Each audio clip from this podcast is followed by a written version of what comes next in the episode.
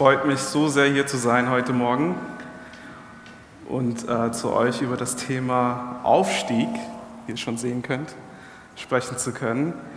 Ähm, beim Wort Aufstieg habe ich, also ich bin es gewohnt eigentlich, Glaubenssachen in, auf Englisch irgendwie äh, ähm, ja, auszusprechen, auf Englisch zu verstehen, weil ich auch in der amerikanischen Kirche aufgewachsen bin. Ähm, und als ich das deutsche Wort Aufstieg gehört habe, habe ich eher an die Bundesliga gedacht oder an, an, an die Karriere, den Karriereaufstieg, der berufliche Aufstieg oder der Aufstieg von der zweiten Bundesliga in die erste Bundesliga. Ähm, aber wenn man im Wort schaut, sieht man, dass oft Menschen aufgestiegen sind auf einem Berg. Sie sind oft aufgestiegen, weil sie eine Begegnung mit Gott gebraucht haben, weil sie hoffnungslos waren, weil sie Ängste hatten oder weil sie auch nicht, wiss, nicht wussten, was sie mit ihrem Leben anfangen wollten, sollen und eine Berufung gebraucht haben. Sie wollten wissen, Gott, was ist dein Wille? Eins der krassesten Beispiele für mich ist Mose. Äh, Im zweiten Buch Mose zum Beispiel sehen wir, dass am Anfang spricht Gott auf einem Berg, auf dem Berg Horeb oder Sinai, durch einen brennenden Busch und gibt ihm die Berufung für mein Volk Israel aus Ägypten heraus, aus der Sklaverei. Ich will sie befreien. Und später kommen sie zurück zum gleichen Berg und dann ruft Gott Mose nochmal hoch, komm auf, steig auf zu mir. Ich will einen Bund schließen. Ich will dir die zehn Gebote geben. Ich will dir die Pläne geben für die Stiftshütte, für den Wohnort von mir auf dieser Erde. Und einer meiner Lieblingsgeschichten ist in 2. Buch Mose, Kapitel 33, 34, als Mose 40 Tage und 40 Nächte bei Gott aufgestiegen auf dem Berg verbringt. Und Gott bittet, lass mich deine Herrlichkeit sehen. Die, die Geschichte berührt mich immer zutiefst, weil Mose ein Verlangen hatte, Gott in seiner kompletten, in einer ganzen Herrlichkeit von Angesicht zu Angesicht zu sehen. Und Gott erlaubte es ihm, einen Teil von seiner Herrlichkeit zu sehen. Finde ich faszinierend. Und da können wir weiterschauen zu Elia, der in seiner Hoffnungslosigkeit auf dem Berg stieg. Und als Gott zuerst kam ein Donnern, dann ein Wind und ein Erdbeben und ein Feuer und Gott war nicht in all diesen Dingen, aber er redete zu ihm in einer sanften Stimme. Es steht wortwörtlich in einem sanften Säuseln. Und dann natürlich Jesus. Wir sehen in den Evangelien, ähm, wie oft Jesus einfach sich zurückzog, um alleine zu sein, um Zeit mit seinem Vater zu verbringen und aufzutanken. In Matthäus 14, 23 zum Beispiel steht, und nachdem er die Menge entlassen hatte, stieg er auf den Berg, um abseits zu beten. Und als es Abend geworden war, war er dort allein. Ich finde es faszinierend, dass sogar Jesus, der Sohn Gottes, sich Zeit genommen hat, zurückzuziehen und Zeit mit Gott zu verbringen, seinem Vater zu begegnen. Jeder, also Mose, Elia, Jesus, hatte vielleicht eine andere Motivation, um auf den Berg zu steigen. Der eine wollte eine Berufung, der andere einen Bund schließen, der eine war hoffnungslos, aber eins haben alle Begegnungen oder alle Berge gemeinsam. Es war ein Ort der Begegnung mit Gott, mit Gott Angesicht zu Angesicht. Und das fasziniert mich so sehr, dass wir Menschen eingeladen werden, Gott wirklich Angesicht zu Angesicht gegenüberzustehen. Ich glaube, es ist bei uns genauso. Wir haben verschiedene Motivationen und verschiedene Anlässe, um uns zurückzuziehen, um vor Gott zu kommen, um zu beten. Meistens ist es in Zeiten von Not, wenn wir Gott als Versorger und als Heiler erfahren wollen. Aber nehmen wir uns wirklich manchmal Zeit, einfach nur ihn kennenzulernen, um ihn, mit ihm Zeit zu verbringen. Nicht zu kommen, Herr, ich brauche das, ich brauche jenes. Herr, es geht einfach nur um deine Persönlichkeit. Ich will dich sehen, ich will dein Angesicht sehen, ich möchte deine Herrlichkeit sehen. Das dürfen wir schon jetzt. Und das ist, das ist das Faszinierende. Wir dürfen jetzt schon Gott Angesicht zu Angesicht sehen. Mose durfte es damals nicht, weil er noch nicht die Heiligung durch Jesus Christus erfahren hatte. Aber wir haben das Anrecht, wir haben die Einladung, aufzusteigen, jeden Tag. Wir müssen nicht warten, bis wir sterben, dass wir ewiges Leben haben und in Gottes Gegenwart leben können. Müssen wir nicht.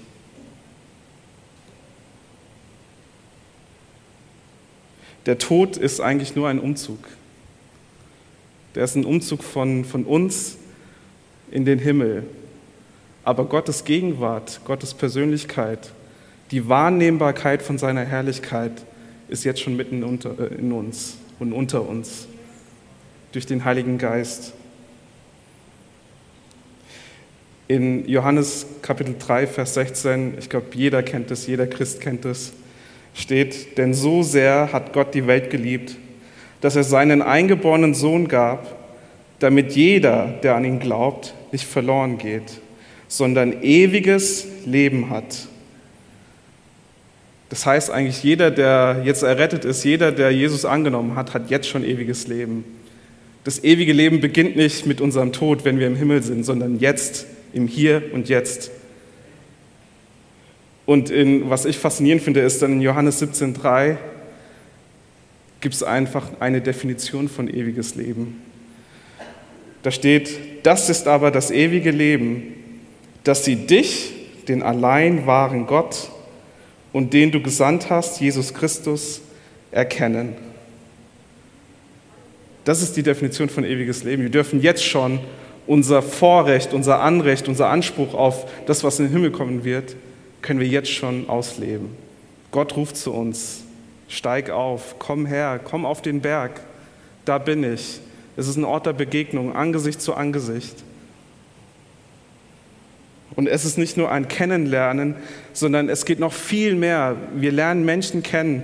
Wir, wir setzen uns hin, zum Beispiel in einem Date setzen wir uns hin und lernen uns kennen. Wir erzählen uns Dinge, was beschäftigt uns, wie sind wir, wie bist du und dann lernen wir sie kennen. Aber Gott, Gottes Kennenlernen ist eigentlich, man, man kann es nicht beschreiben, glaube ich, in, in Worten. Ich bezeichne das als Next Level eigentlich. Zum Beispiel in Epheser 3, Verse 18 bis 19 steht dazu, also da betet Paulus für die Gemeinde, dass ihr dazu fähig seid, mit allen Heiligen zu begreifen, was die Breite, die Länge, die Tiefe und die Höhe sei und die Liebe des Christus zu erkennen, die doch alle Erkenntnis übersteigt, damit ihr erfüllt werdet bis zur ganzen Fülle Gottes. Wir dürfen Gott nicht nur kennenlernen, sondern wir können von ihm erfüllt werden. Das ist das Kennenlernen, was Gott uns anbietet. Es ist nicht einfach, oh, du bist Gott, ich bin Rudi. Es ist eine Symbiose. Wir können eins werden, zusammen mit Gott. Es ist wie in einer Ehe. Wenn, wenn zwei sich das Ja-Wort geben, dann werden sie eins. Und genau das bietet uns Gott an. Es ist Beziehung Next Level, das unseren Verstand übersteigt. Es ist Intimität, das uns eins mit Gott werden lässt. Und es ist Liebe Next Level. Wir haben heute, die Lieder waren perfekt ausgewählt, wir haben heute verschiedene Sachen gesungen und wir haben auf jeden Fall über die Liebe Gottes gesungen, dass er uns erfüllt, dass wenn wir Zweifel und Sorgen haben, dass er da ist und dass wir, das, dass wir ihn nicht nur kennenlernen dürfen, sondern dass er da ist in uns. Und Jesus lädt uns auch jedes Mal ein, der sagt es so oft, bleibt in mir, ich bleibe in euch. Das ist Kennenlernen. Das ist nicht Kennenlernen auf menschlichem Level, sondern auf einem göttlichen Level.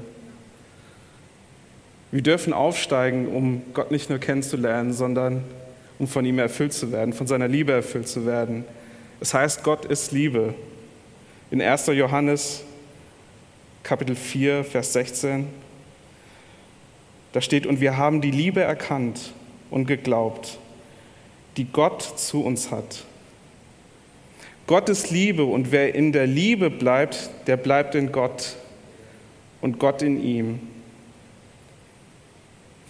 Ich habe das, persönlich habe ich das erfahren vor einigen Jahren, da war ich, äh, ich war an einem Punkt, ich, ich wusste einfach nicht mehr weiter. Ich war, es war jetzt nichts, im Nachhinein sagt man eigentlich, es war nichts Schlimmes, aber ich hatte finanzielle Ängste und in dieser Zeit bin ich eigentlich zu Gott gekommen, weil ich ihn als Versorger erfahren wollte. Aber Gott hat mir so viel mehr geschenkt. Ich durfte ihn kennenlernen. Ich durfte ihn wirklich persönlich kennenlernen. Und eine, die, einer der Früchte aus diesem Kennenlernen war die Liebe Gottes. Ich war so von Gott, äh, Gottes Liebe erfüllt, dass ich eigentlich über nichts mehr anderes sprechen konnte. Ihr könnt meine Frau fragen, es, jeden Tag ging es nur um Gottes Liebe. Wie groß seine Liebe ist, wie tief seine Liebe ist, wie weit und wie hoch. Es ging nur um seine Liebe. Und irgendwann hat sich das weiterentwickelt, Tag für Tag. Es hat sich entwickelt in Nächstenliebe. In meiner Freizeit habe ich mir gedacht, wie kann ich dem und dem eine Freude machen? Was kann ich dem geben? Wie kann ich den lieben? Wie kann die nächste Person, wie kann mein Nachbar Gottes Liebe erfahren? Das war ein Erfüllen mit Gott, das so erfüllt war, dass es ausgeflossen ist. Es gibt nichts Besseres, als im Ausfluss, im Überfluss zu, über, äh, zu dienen. Alles andere ist künstlich, es ist nicht natürlich. Gott fordert uns nicht auf, etwas zu geben, was wir nicht empfangen haben oder womit er uns nicht erfüllt hat. Wir können nur unseren Nächsten lieben, wenn wir von seiner Liebe erfüllt sind. Wenn wir aufsteigen, um seine Liebe zu sehen, um es wirklich zu spüren, um in seiner Gegenwart zu sehen, wie weit, wie tief, wie hoch seine Liebe ist. Und diese Phase ist für mich wie ein Verliebt. Also ja, ich habe die rosarote Brille angehabt und habe nur Gottes Liebe gesehen. Ich muss sagen, ich, war, ich bin schon, seitdem ich eigentlich denken kann, gehe ich in die Kirche. Ich bin christlich aufgewachsen und ähm, ja, wenn man es, ja, eigentlich diene ich auch schon seitdem ich zehn bin. Ich habe an der Kamera angefangen zu dienen und durfte dann irgendwann Schlagzeug spielen und irgendwann Klavier. Aber mein Leben bestand immer darin, jeden Sonntag und Mittwoch und Donnerstag in der Gemeinde zu sein und zu dienen. Und das seitdem ich zehn bin. Also mittlerweile bin ich 30, 20 Jahre lang. Aber ich muss ehrlich zugeben,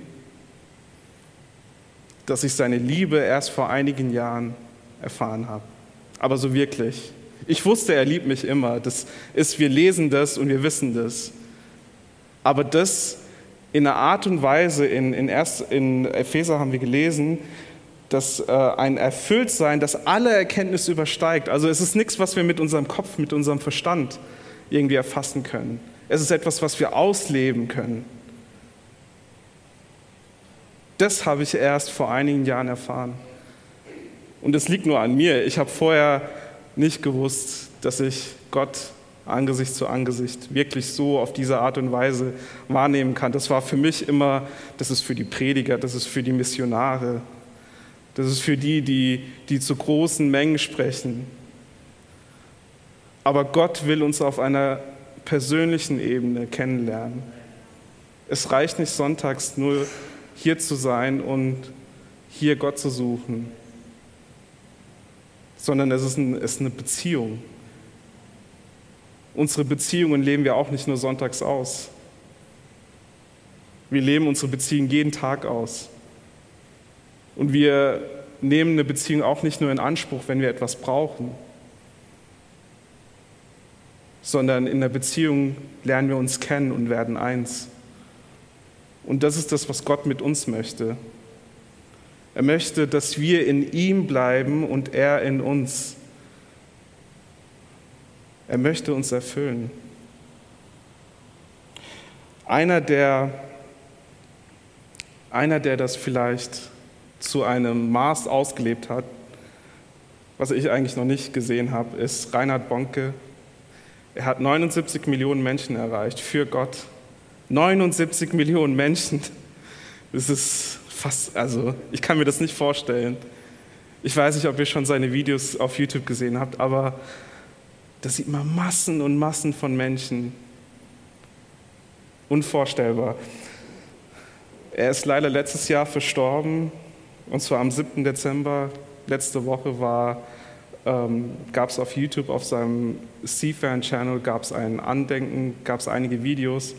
Und meine Frau hatte etwas gesehen gehabt und mir erzählt, was mich so fasziniert hat. Und das Video möchte ich auch jetzt euch zeigen. Es ist ein kurzer Clip, es ist ein Interview. Schaut euch das einfach an. Die Übersetzung ist unten.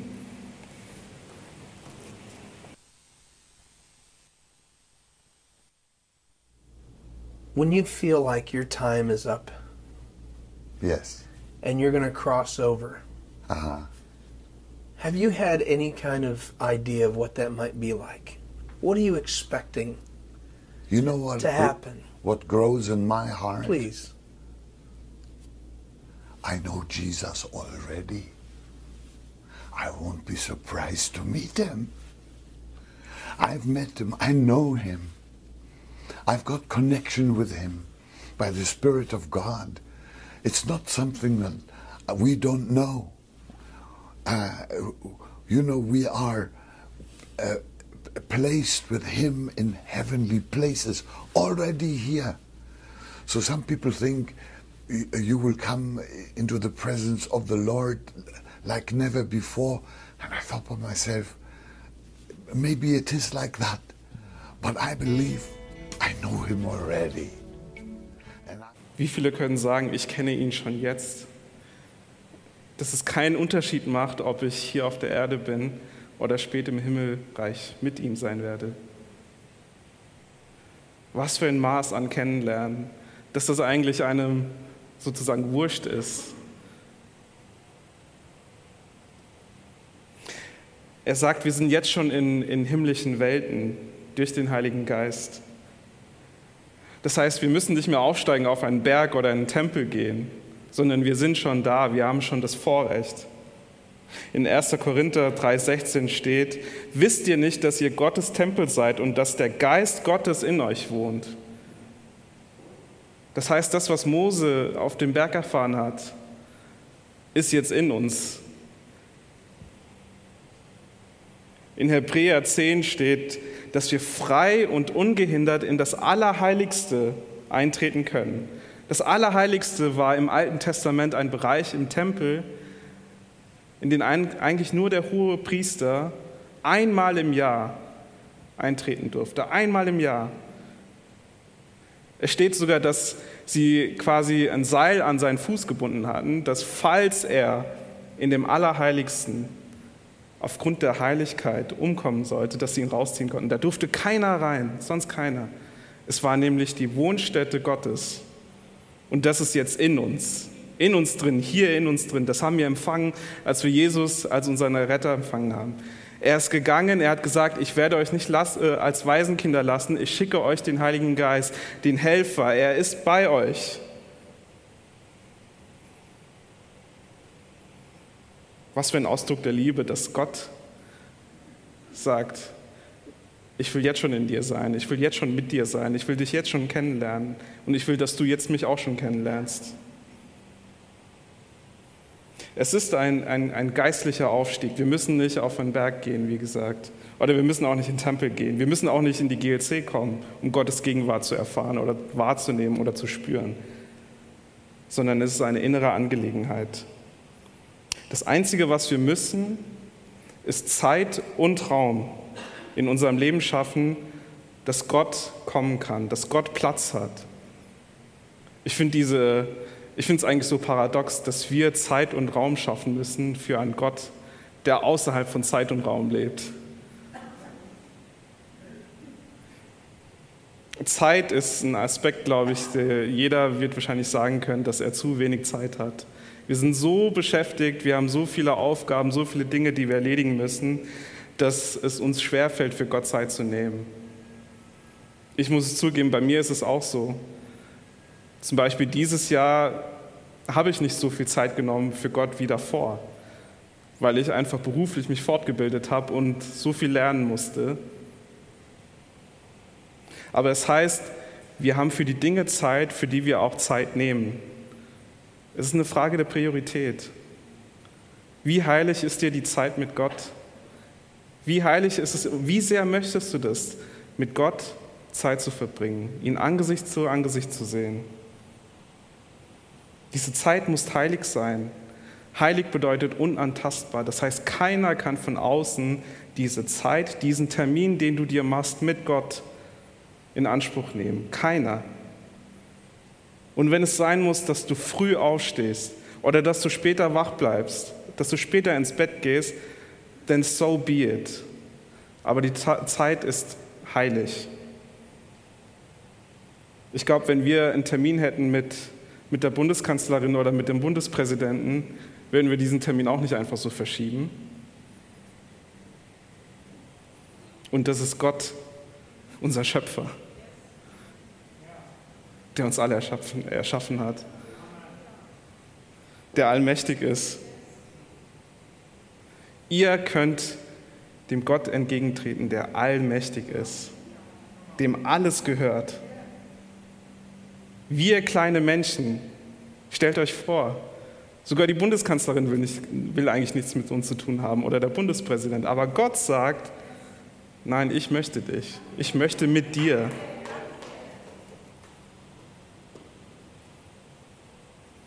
Wenn wir Zeit haben, wenn wir uns die Zeit nehmen, nicht haben, wenn wir uns die Zeit nehmen, dann liegt es auch in uns, den Raum zu schaffen.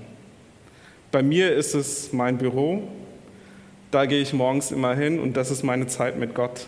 Und das ist auch mein Raum. Am Schreibtisch ist meine Bibel und ich schlage das Wort Gottes auf.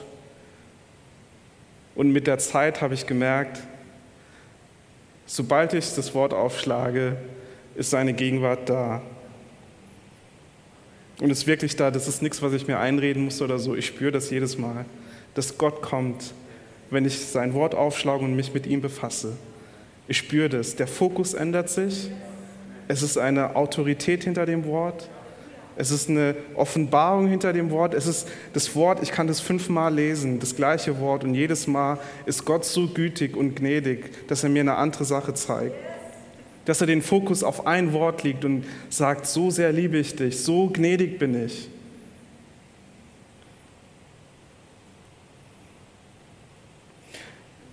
das Schwierigste ist wirklich, wenn wir die Zeit uns genommen haben, diesen Raum zu schaffen.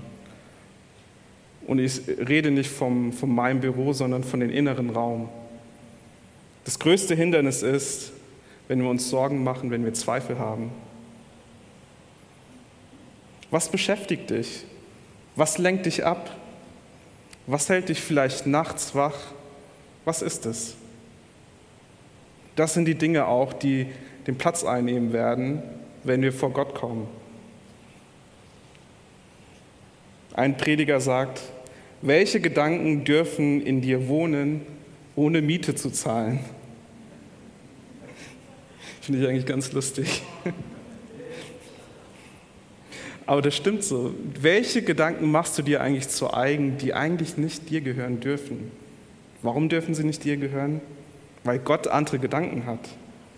In Jeremia 29, Vers 11 steht, denn ich weiß, was für Gedanken ich über euch habe, spricht der Herr. Gedanken des Friedens und nicht des Unheils, um euch eine Zukunft und eine Hoffnung zu geben. Hast du dieselben Gedanken über dich wie Gott? Ich hoffe ja. Es ist so, es ist so einfach, vom Schlechtesten auszugehen. Warum ist es nicht für uns üblich, dass wenn sich jemand verspätet hat, zu denken, vielleicht ist er spät dran, weil er einen Anruf bekommen hat, er wurde befördert und feiert gerade, aber wir denken dann eher, vielleicht hat er einen Unfall gebaut. Wir denken, wir gehen eher vom Schlechtesten aus, auch bei uns. Es ist einfach, wenn ein Bruder oder eine Schwester Versorgung braucht oder Heilung braucht, zu sagen, Gott wird dich heilen, er wird, dir, er wird dein Versorger sein, aber wenn es um uns geht, dann ist es der schlimmste Fall überhaupt. Da muss Gott sich überlegen, ob er überhaupt kommt. Ich finde es, es ist so einfach, nicht die Gedanken Gottes zu haben. Aber sogar dafür haben wir den Heiligen Geist. Gott ist so, Gott ist so genial. Er hat uns den Heiligen Geist gegeben als Helfer. Er erinnert uns an die Versprechen. Wenn wir in die Bibel eintauchen, finden wir die Antwort auf jede einzelne Situation. Wirklich auf jede Situation. Es gibt nichts im Leben, was nicht in der Bibel schon beantwortet ist. Dieser, dieser innere Raum, diese innere Ruhe ist so wichtig. Matthäus, in Matthäus 6,25 sagt Jesus, dass wir uns keine Sorgen um die alltäglichen Dinge machen sollen. Das heißt, unsere Gedanken über, was werde ich essen, was werde ich anziehen, wo werde ich wohnen, Es ist kein Anlass, sich, zum, äh, sich Sorgen zu machen. In Hebräer 4 schreibt Paulus, wie das Volk Israel, nachdem sie von Mose aus Ägypten herausgeführt wurden, keine Ruhe gefunden hat. Warum? Weil sie Gottes Versprechen keinen Glauben schenken. Stellt euch das mal vor. Ihr werdet aus, Israel, äh, aus Ägypten rausgeführt. Sorry, sie sollten ja ins gelobte Land. Sie werden aus Ägypten herausgeführt. Auf wundersame Weise schon mal. Also, und dann seht ihr mit euren eigenen Augen, wie sich das Rote Meer in zwei teilt. Und ihr könnt durchlaufen und eure Füße werden nicht nass. Und dann kommt ihr zum Berg Sinai. Ihr hört einfach Gottes Stimme, wie er mit Mose redet. Also ihr wisst, ihr seht, ihr, ihr, ihr seht die Beweise für Gott. Und dann seht ihr auch, wie Gott euch versorgt. Er lässt Manna vom Himmel regnen. Und ihr werdet auch satt.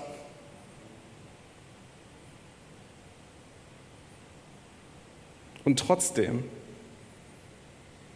trotz all dem, fällt es euch schwer, Ruhe zu finden, weil ihr nicht glaubt.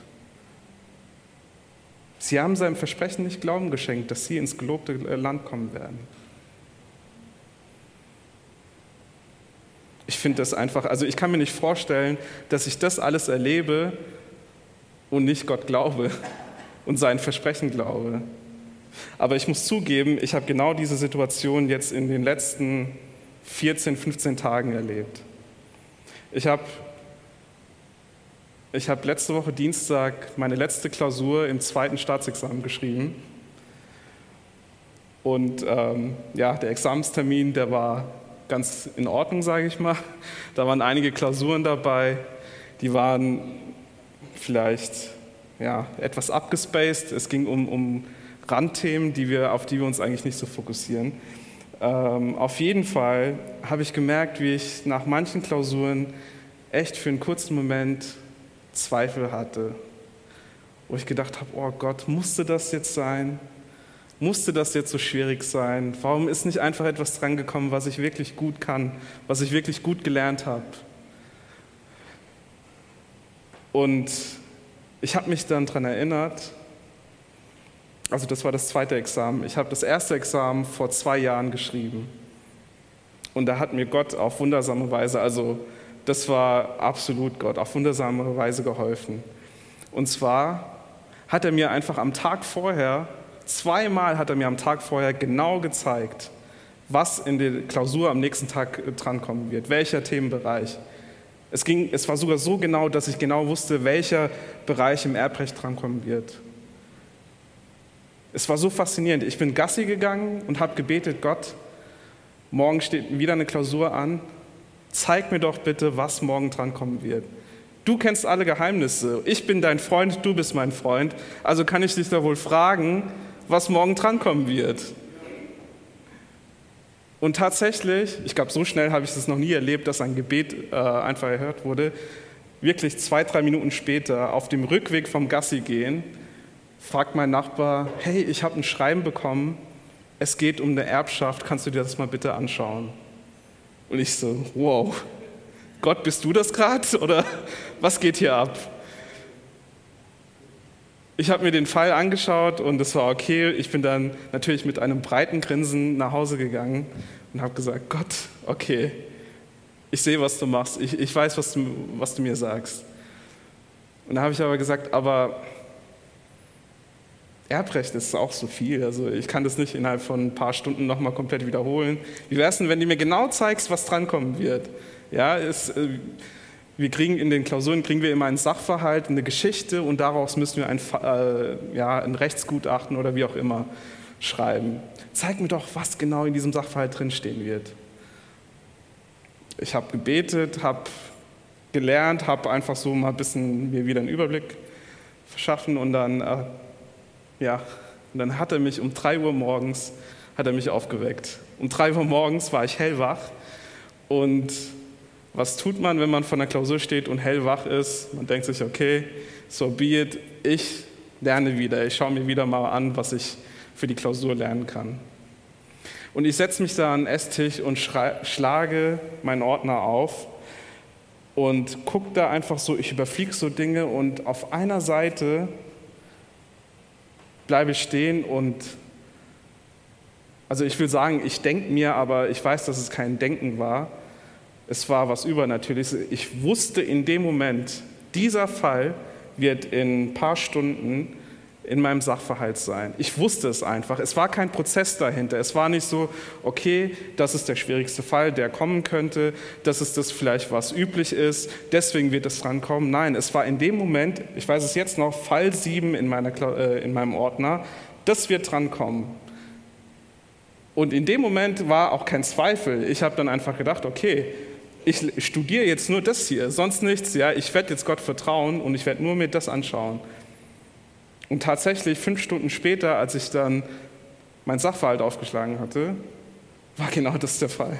Ich habe da gehockt und ich habe so gedacht, oh Gott, was machst du? Das war so ein Amen. Das ist nur Gott. Ich habe sogar gesagt, Gott, wie gut bist du denn? Du bist unvorstellbar. Das hätte ich mir niemals gedacht. Ich meine, wir beten Gebete. Ich glaube, wir glauben sie oft selbst nicht. Also es ist schwer manchmal unsere, unseren eigenen Gebeten, unseren Wünschen irgendwie Vertrauen zu schenken. Aber hier hat Gott bewiesen, dass er wirklich mein Freund ist und dass er wirklich die Geheimnisse kennt. Ich kann das nur jedem Einzelnen empfehlen. Also wenn hier Studenten oder Schüler zuhören, betet vor Klausuren. Gott wird es euch zeigen. Amen. Auf jeden Fall, das war vor zwei Jahren. Und dann saß ich letzte Woche in den Klausuren und habe mir gedacht, oh Gott, vor zwei Jahren hast du sowas Hammermäßiges gemacht und jetzt sitze ich hier und ich habe keinen Schimmer. Ja? Es, war, es waren Themen dran, da haben wir, also wir waren 40 oder 50 im Raum und wir haben danach haben wir gesagt, was wollten die überhaupt von uns? Das war etwas, was wir nie uns angeschaut hatten. Es war nichts, was wir im entferntesten auch irgendwie gelernt hatten. Und danach war es dann für mich erstmal ganz kurz eine Downphase, aber da hat mich Gott erinnert, ich bin bei dir. Ich bin dein Gott, du gehörst mir. Was sind eigentlich deine Sorgen? Was wird passieren? Was ist das Schlimmste, was passieren kann? Und da habe ich gemerkt, was ist eigentlich der Bezugspunkt meines Vertrauens? Ist mein Bezugspunkt die Wunder und Zeichen von den letzten Tagen, von früher, genauso wie bei Israel? Nein, das wird dir nichts bringen. Du wirst jedes Mal, wenn du durch eine Situation gehst, wirst du dir denken, dass es die schlimmste Situation überhaupt ist. Und vielleicht hilft es dir, vielleicht helfen dir die, die alten, die früheren Zeichen und Wunder, dich schnell wieder zu fassen und, und Zweifel aus dem Weg zu räumen. Aber trotzdem, du hast einen Moment des Zweifels gehabt. Was ist eigentlich der Bezugspunkt unseres Vertrauens, unseres Glaubens? Warum finden wir Ruhe? Ist es wirklich, weil Gott diese Wunder alle getan hat? Oder ist es Gott selbst? Ist es Gott selbst? Ist es, weil Gott, weil seine Persönlichkeit einfach vertrauenswürdig ist? Vertrauen wir Gott, weil wir in der Bibel lesen, dass er das alles gemacht hat oder weil wir ihn im Hier und Jetzt, so wie Reinhard Bonke, kennengelernt haben, dass wir wissen, was du sagst, Gott, ist Ja und Amen.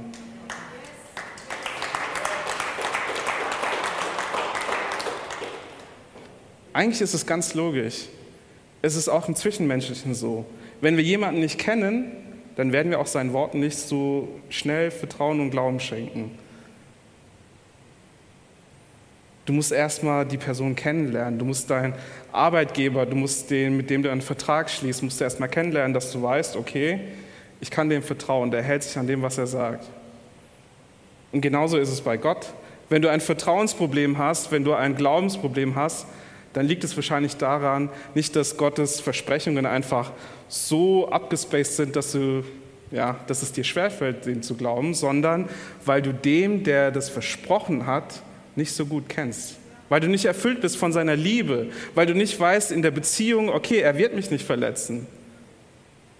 Ich kann mich voll und ganz auf ihn verlassen. Was ist der Bezugspunkt, Bezugspunkt deines Vertrauens? Ich stelle mir das wie beim Bergsteigen vor. Zum Beispiel, also ich war noch nie selbst Bergsteigen, aber ich habe mir viele Dokumentarfilme darüber angeschaut. Bei Mount Everest gibt es ein Basislager, da will ich unbedingt mal hin. Und so bevor die, die Bergsteiger zum Gipfel aufsteigen, kommen sie erstmal im Basislager an und gewöhnen sich an, an den Sauerstoffgehalt und so weiter. Das ist unser Vertrauensbasislager. Wir sind dort hingekommen, weil wir Jesus angenommen haben, weil er uns freigesetzt hat. Er hat uns erlöst. Er hat uns geheilt. Er hat uns gesagt, mach dir keine Sorgen. Deshalb dürfen wir auch innere Ruhe haben. Deshalb dürfen wir auch den Raum in uns schaffen, dass wir von diesem Lager, von diesem Vertrauenslager aus aufsteigen können, um Gott Angesicht zu Angesicht zu sehen. Dass wir nicht nur aufsteigen, wenn, wenn Not am Mann ist, wenn wir seine Versorgung brauchen, wenn wir ihn als Heiler erfahren wollen, wenn wir seine Gaben möchten, sondern dass es nur darum geht, okay Herr, ich habe mein Lager, da weiß ich, du hast gesagt, dass du mein Versorger bist, du hast gesagt, dass du mich geheilt hast, du hast gesagt, dass meine Familie in Ordnung ist, das ist mein Lager und von dort aus rufst du mich, dass ich aufsteigen kann, dass es nur um dein Angesicht geht. Es geht nicht darum, dass ich was von dir möchte. Es geht nur darum einfach, dass du mich erfüllst.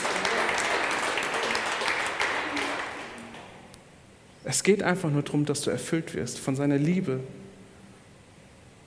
auch von seiner Ehrfurcht. Das habe ich in, in, in diesem Jahr, das habe ich so stark, so stark verspürt, dass in mir eine Ehrfurcht vor Gott gewachsen ist. Eine Ehrfurcht davor, im Unglauben zu sein. Es ist nichts, was ich mir selbst irgendwie erarbeitet habe oder wo ich äh, so wie im Fitnessstudio fünfmal ins Fitnessstudio gegangen bin und diesen Muskel des Ehrfurchts aufgebaut habe. Nein. Es war, es war die richtige Art von Furcht. Es gibt zwei verschiedene Arten. Einmal gibt es diese Angst vor Gott, die treibt dich in die Ferne. Du sagst, boah Gott, du bist so groß, du bist so heilig, ich will nichts mit dir zu tun haben. Aber es gibt auch diese Ehrfurcht, die dich demütig werden lässt, wo du zu Gott demütig sagst, Gott, du bist so groß, du bist so heilig, ich laufe nicht weg, ich ordne mich unter. Ich ordne mich unter zu allem, was du sagst, zu deinem Willen. Und ich sündige nicht, weil du heilig bist. Und ich habe das verspürt, dass es steht auch, dass Dinge, die wir im Unglauben tun, dass das Sünde ist. Und davor hatte ich Angst. Ich hatte davor so einen großen Respekt. Ich habe gesagt, Gott, ich möchte nicht, dass du mich im Unglauben findest. Ich ordne mich deinem Wort unter. Ich lege all meine Gedanken, alle diese Prozesse, alle diese logischen Gedanken, die ich haben kann über eine Situation, lege ich kurz beiseite. Ich lege meinen Stolz beiseite und ich denke einfach nur an das, was du über mich denkst das, was du gesagt hast, dass du gute Pläne für mich hast, dem ordne ich mich unter. Alles, was ich mir selbst erschließen kann, ist irrelevant. Da, dahin ordne ich mich unter.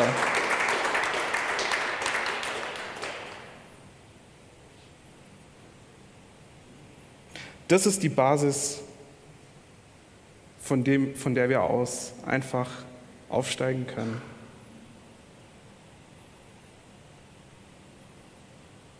Wenn du Probleme hast, in deiner stillen Zeit diese innere Ruhe zu finden, empfehle ich dir wirklich von Herzen, such dir Bibelstellen raus. Such dir die Bibelstellen raus, die relevant sind für deine Situation.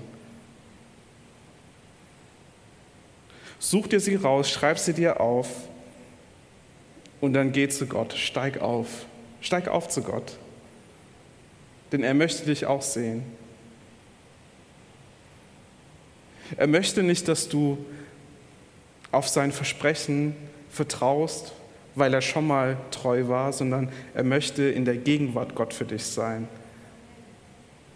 Im Psalm 46, Vers 11 steht, seid still und erkennt, dass ich Gott bin. Wir sollen nicht erkennen, dass er Gott war in der Vergangenheit für uns oder Gott sein wird, wie es im Versprechen steht, sondern dass er jetzt gerade in diesem Zeitpunkt, hier und jetzt, auf diesem Berg, Gott ist. Wie genial ist das, dass Gott es nicht von uns fordert, dass wir, dass wir unser Vertrauen auf unsere Vergangenheit aufbauen oder auf das, was sein wird, sondern er sagt, nee, nee, nee, schaff das beiseite, ich bin jetzt hier da für dich. Schau mich an, schau dir mein Angesicht an. Da siehst du, dass ich hier bin für dich. Er nennt sich selbst, ich bin der, der ich bin. Nicht der ich war, der ich sein werde, sondern der ich bin. Unsere Vergangenheit und unsere Zukunft können uns einschränken, weil wir uns Gedanken machen, okay, ich habe diesen Fehler in der Vergangenheit gemacht oder wie wird meine Zukunft sein? Ich habe das selbst in meinem Leben erfahren. Ich habe in der Vergangenheit Fehler gemacht und das hat beeinflusst, wie ich in der Gegenwart lebe. Oder ich hatte Zukunftsängste und ich hatte in der Gegenwart Probleme, einfach voranzukommen, weil ich Angst hatte, oh Gott, die Zukunft sieht so aus und die Vergangenheit war so, was soll ich machen? Und Gott sagt, das ist absolut irrelevant. Ich bin da, ich bin hier, ich bin jetzt da. Du hast jetzt ewiges Leben. Nicht erst, wenn du stirbst, sondern jetzt, im Hier und Jetzt. So wie es Reinhard Bonke gesagt hat, jetzt, bereits jetzt kenne ich ihn.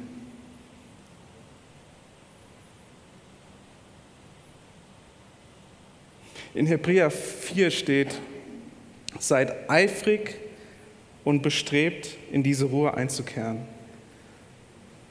Es ist etwas, wofür wir kämpfen müssen. Ich habe vorhin gesagt, es ist so einfach, Gedanken zu haben, die nicht von Gott, die nicht von Gott sind. Es ist ein tagtäglicher Kampf. Wir müssen wirklich uns bewusst machen, wer wohnt in unserem Innersten mietfrei. Wer ist da? Welche Gedanken sind da, die gegen Gott stehen? Wie eingebildet von uns. Gott sagt A und wir sagen Nö, Z. Und dabei ist er Gott. Er ist der Herr. Wir haben ihn als Herr angenommen, als wir gesagt haben, ja Herr, Jesus, du bist mein Herr. Und dann nehmen wir uns das trotzdem raus zu sagen, Gott, du sagst zwar A, aber pff, das fällt mir schwer. Ich, ich glaube lieber an Z. Das sagen wir vielleicht nicht so wirklich zu Gott, aber das ist eigentlich die innere Haltung. Und trotzdem baut Gott keinen Leistungsdruck auf auf uns. Er sagt nicht, okay, also wenn du jetzt nicht an mein Wort glaubst, dann ciao. Er sagt, nee, ich schicke dir meinen Geist. Ich schicke dir meinen Heiligen Geist als Helfer. Wie lieb von ihm, dass er sagt, du musst es nicht von alleine machen. Ich helfe dir hoch beim, hoch beim Aufstieg. Ich bin da. Ich trage dich.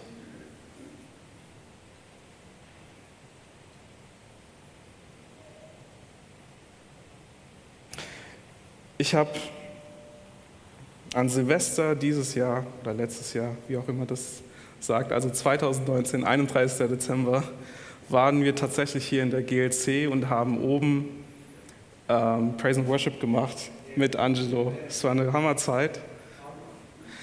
Ich habe, ich frage jedes Jahr, nicht nur jedes Jahr, auch ähm, am Anfang von Monat oder wenn ich merke, okay, Gott, hä, du machst was Neues, sag mir doch, was es ist, gib mir doch eine Bibelstelle. Und ähm, am Anfang vom Jahr habe ich Gott gefragt, gib mir doch eine Stelle, was machst du dieses Jahr, was ist, was ist dein Wort? Und ich bin, ich bin kein Prophet, aber ich glaube, das Wort, das er mir gegeben hat, war ein prophetisches Wort, ist ein prophetisches Wort für dieses Jahr. Und das war mir einfach nicht klar, als ich das gesehen hatte. Ganz im Gegenteil, als ich das Wort bekommen habe, habe ich gedacht, hä, kein Plan. Jes, äh, das Wort war in Jesaja 14, Vers 7. Und zwar steht da, jetzt ruht die ganze Erde und ist still. Man bricht den Jubel aus. Ich habe das damals gelesen, ich habe gedacht, okay, finde ich irgendwie schön, finde ich poetisch. Ja, einerseits hast du die Stille und auf einmal den Jubel. Da habe ich gesagt, hey, schön, erinnert mich irgendwie ein bisschen an, an die Psalmen, an David. Ja, schön geschrieben, kann ich mir vielleicht als Motivation nehmen. Aber ich habe es damals nicht verstanden, muss ich ehrlich sagen. Und in meiner Vorbereitung hat mich der Heilige Geist an zwei Dinge erinnert. Erstens, ich habe das Wort komplett vergessen gehabt. Ich habe das aufgeschrieben, ich habe das in meiner Bibel-App, habe ich das damals noch markiert und danach habe ich es mir auch nicht mehr angeschaut. Er hat mich aber an zwei Dinge erinnert. Erstens an diese Bibelstelle und zweitens an das, was ich eigentlich gesagt habe im März, als es in den ersten Lockdown ging. Ich habe zu meiner Frau gesagt, obwohl die Situation ernst ist, habe ich den Eindruck gehabt, es ist schön, wie die ganze Erde still wird, wie alles überall weltweit still und ruhig wird. Gott hat Corona nicht zu verantworten. Das ist nicht von ihm, das wissen wir. Aber er kann alles nutzen. Er kann das, was der Feind uns als Unheil bringen will, kann er für sein Bestes, für unser Bestes nutzen. Das sehen wir auch in seinem Wort. Und als ich mich vorbereitet hatte, hat es auf einmal Sinn gemacht. Es hat Klick gemacht. Gott hat mir gezeigt, ich habe dir damals gezeigt, dass es ruhig und still werden wird. Der Herr hilft dir. Der Herr möchte dir helfen, diese Ruhe zu finden und diesen stillen Ort aufzusuchen. Dieses Jahr, während, während es diesen Lockdown gibt oder vielleicht einen neuen Lockdown gibt, ja, dass du still wirst und ruhig wirst, obwohl um dich herum Chaos ist. Das heißt, das, was wir an Raum schaffen wollen, macht der Herr für uns dieses Jahr. Er schafft die Ablenkungen weg. Wir können nicht mehr ins Kino. Wir können nicht mehr uns mit Freunden treffen wahrscheinlich. Und wie können wir die Zeit nutzen? Eigentlich viel sinnvoller und effektiver. Auf dem Berg, mit Gott. Gott ist es wert. Gott ist es so wert. Ich habe damals, vor einigen Jahren, habe ich einfach ein Jahr, ich konnte es mir herausnehmen, ich war Student, ich habe ein Jahr wirklich mit Gott verbracht. Ich habe meinen Examstermin zweimal verschieben müssen, ich durfte das auch. Aber ich durfte wirklich ein Jahr, es war zwar ein innerer Kampf, ich musste mich jeden Morgen entscheiden, okay, schlage ich jetzt die Bibel auf oder schlage ich jetzt die Ordner auf, um zu lernen? Und es war immer, ich meine, Gott hat immer gewonnen natürlich. Es war so erfüllend, diese Zeit, das, und das empfehle ich auch jedem, wenn ihr euch Urlaub nehmen müsst, von mir aus, tut es. Oder wenn ihr die Wochenenden aufopfern müsst, tut es, zieht euch zurück, so wie Jesus es getan hat. Sogar Jesus hat es getan, zieht euch zurück, sucht die Einsamkeit, wo ihr Gott begegnen könnt. Steigt auf, Gott ruft euch. Er sagt, ich kreiere die Stille dieses Jahr. Alles, was du tun musst, ist aufsteigen. Sonst nichts. Ich gebe dir Ruhe. Ich bin da für dich jetzt Und dann wird auch Jubel ausbrechen. Und warum? Im Psalm 16,11 steht: Vor deinem Angesicht sind Freuden in Fülle. Freuden, Plural. Wer sonst, wenn nicht unser Gott?